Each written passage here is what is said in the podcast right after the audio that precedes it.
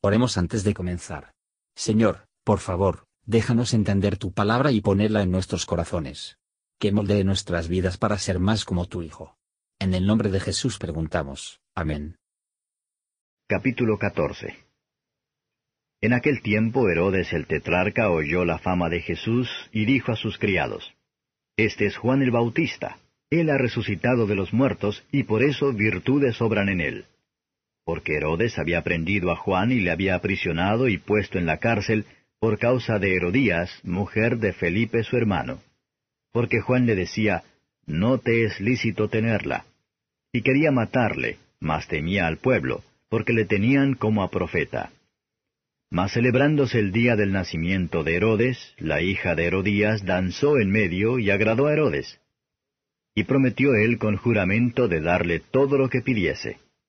Y ella, instruida primero de su madre, dijo, Dame aquí en un plato la cabeza de Juan el Bautista.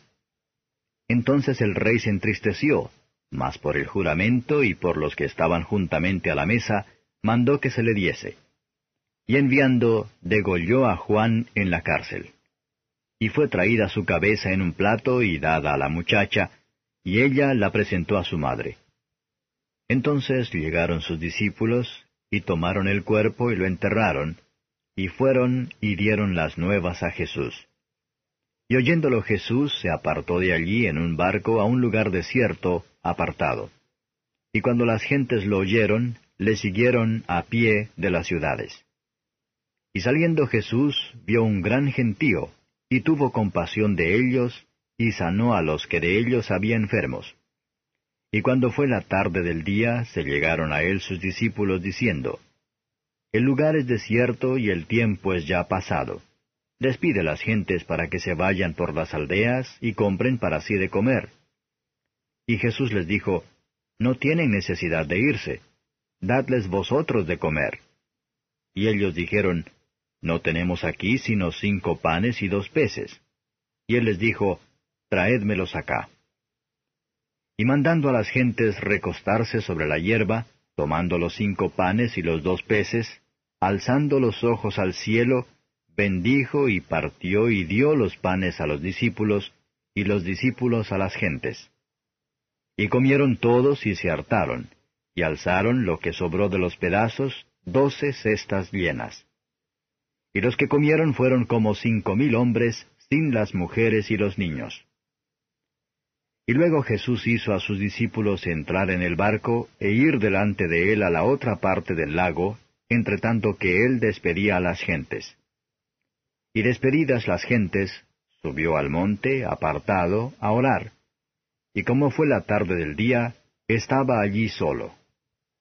Y ya el barco estaba en medio de la mar, atormentado de las ondas, porque el viento era contrario. Mas a la cuarta vela de la noche, Jesús fue a ellos andando sobre la mar. Y los discípulos, viéndole andar sobre la mar, se turbaron diciendo, Fantasma es, y dieron voces de miedo. Mas luego Jesús les habló diciendo, Confiad, yo soy, no tengáis miedo. Entonces le respondió Pedro y dijo, Señor, si tú eres, manda que yo vaya a ti sobre las aguas. Y él dijo, Ven. Y descendiendo Pedro del barco andaba sobre las aguas para ir a Jesús.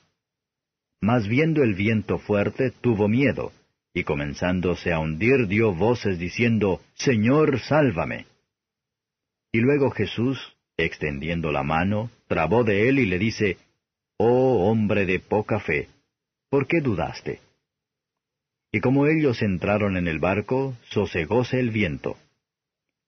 Entonces los que estaban en el barco vinieron y le adoraron diciendo, Verdaderamente eres hijo de Dios.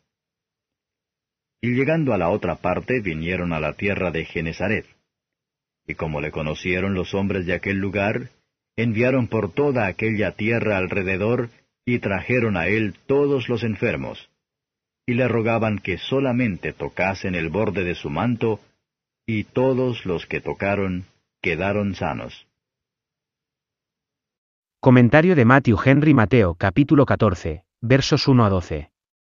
El terror y el reproche de la conciencia, que Herodes, al igual que otros delincuentes atrevidos, No podía quitarse de encima, son pruebas y las advertencias de un juicio futuro y del futuro de la miseria para ellos. Pero puede ser el terror de las condenas, en las que no es la verdad de la conversión. Cuando los hombres pretenden favorecer el Evangelio, sin embargo, viven en el mal, no debemos favorecer su autoengaño. Sino que debemos entregar nuestras conciencias como lo hizo Juan. El mundo puede llamar a esta grosería y celo ciego.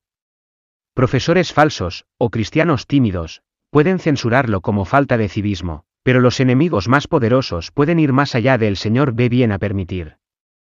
Herodes temía que la puesta de Juan a la muerte podría plantear una rebelión entre el pueblo, cosa que no hizo, pero nunca temió que podría suscitar su propia conciencia en contra de él, cosa que hizo.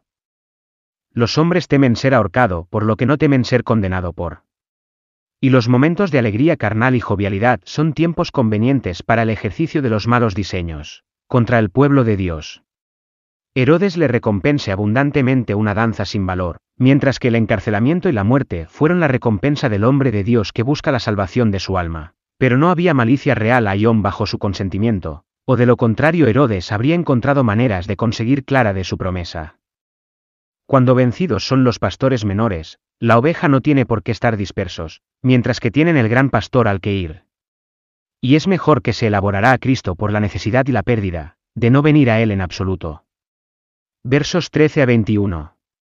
Cuando Cristo y su palabra se retiran, es mejor para nosotros seguir, buscando los medios de gracia para nuestras almas antes de que las ventajas mundanas. La presencia de Cristo y de su Evangelio, hace un desierto no solo tolerable, sino deseable. Esta pequeña provisión de pan se incrementó en un poder creador de Cristo, hasta que toda la multitud estaba satisfecho. En la búsqueda del bienestar de las almas de los hombres, debemos tener compasión de sus cuerpos a sí mismo. Recordemos también siempre a desear una bendición en nuestras comidas, y aprender a evitar todos los residuos, ya que la frugalidad es la fuente adecuada de la liberalidad. Véase, en este milagro un emblema del pan de vida, que ha bajado del cielo para sostener nuestras almas que perecen. Lo dispuesto en el Evangelio de Cristo aparece en media y escasa en el mundo, sin embargo, que cumplan todo lo que se alimentan de él en sus corazones por la fe con acción de gracias. Versos 22 a 33. Esos no son los seguidores de Cristo que no pueden disfrutar estar a solas con Dios y sus propios corazones. Es bueno, en ocasiones especiales, y cuando nos encontramos con nuestros corazones agrandados, continúe mucho tiempo en oración secreta, y al derramar nuestros corazones ante el Señor. No es algo nuevo para los discípulos de Cristo de encontrarse con tormentas en el camino del deber, pero de este modo expone a sí mismo con más gracia para ellos y para ellos. Él puede tomar lo que le plazca manera de salvar a su pueblo. Pero incluso las apariencias de la liberación a veces ocasionan problemas y perplejidad al pueblo de Dios, de los errores acerca de Cristo. Nada debe asustar a los que tienen a Cristo cerca de ellos, y sé que es de ellos, no la muerte misma. Pedro caminó sobre las aguas. No por diversión o para presumir de ello, pero para ir a Jesús, y en el que estaba a cargo de este modo maravillosamente para arriba.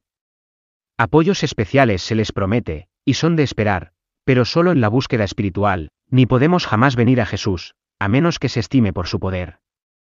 Cristo invitó a Pedro venir, no solo que podía caminar sobre el agua, y así saber el poder de su Señor, pero para que entienda su propia debilidad. Y el Señor a menudo deja a sus siervos tienen la opción. Para humillar y demostrar que están, y para mostrar la grandeza de su poder y la gracia. Cuando miramos separado de Cristo, y observamos la grandeza de opuestos dificultades, vamos a empezar a caer, pero cuando llamamos a Él, Él extenderá su brazo, y nos salve. Cristo es el gran Salvador, aquellos que se salvarían, debe llegar a Él, y llorar con Él, para la salvación, nunca se nos trajimos a éste, hasta que nos encontramos a nosotros mismos que se hunde. El sentido de la necesidad nos lleva a Él. Él reprendió a Pedro. Si pudiéramos creer más, debemos sufrir menos. La debilidad de la fe, y la predominante de nuestras dudas, desagradan a nuestro Señor Jesús, porque no hay una buena razón por la cual los discípulos de Cristo deben ser de una mente dudosa incluso en un día de tormenta que es para ellos una ayuda muy presente. Nadie sino el Creador del mundo podría multiplicar los panes, nadie sino su gobernador podría pisar sobre las aguas del mar, los discípulos rinden a la evidencia. Y confesar su fe. Fueron adecuadamente afectados, y adoraron a Cristo. El que se acerca a Dios, debe creer, y el que cree en Dios, vendrá. Hebreos 11 verso 6. Versos 34 a 36. Hacia dónde Cristo fue, que estaba haciendo bien. Ellos le trajeron todos los enfermos. Vinieron humildemente rogándole para ayudarlos. Las experiencias de otros pueden dirigir y animarnos en la búsqueda de Cristo. Los que lo tocaban, quedaron sanos. Aquellos a quienes Cristo sana, se cura perfectamente. Fueron los hombres más familiarizados con Cristo y con el estado de enfermedad de sus almas. Ellos acuden a recibir sus influencias curativas. La virtud curativa no estaba en el dedo, pero en su fe, o más bien, que estaba en Cristo, a quien su fe se apoderó sobre. Gracias por escuchar y si te gustó esto, suscríbete y considera darle me gusta a mi página de Facebook y únete a mi grupo Jesús Answers Prayer.